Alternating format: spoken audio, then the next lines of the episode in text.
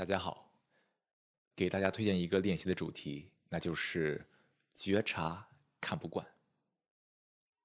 在一个人日常的生活里面，有各种各样的交互、交往，各种事情都会发生。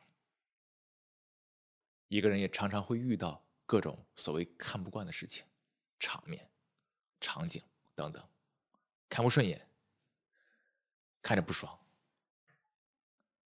能否去觉察这些时刻，去观察自己的反应，而不是立刻的去做判断、做划分、去排斥？你看，当一个人看不惯某个事物的时候，念头很容易起来，去排斥、去贬低、去矮化，来寻求一种心理平衡。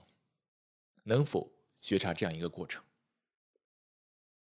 当一个人深陷在自我的小视角里面的时候，他只会对他自己周围的那些环境、想法、画面感到熟悉。在这样一种自我的视角下，也非常容易出现看不惯。看不惯意味着存在困惑，意味着一个人无法去。理解、谅解另外一方，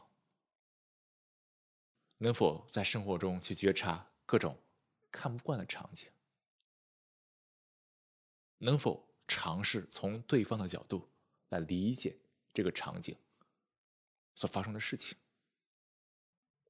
而不是仅仅通过表面所发生的现象所导致的看不惯而产生排斥？能否不反应？能否接纳？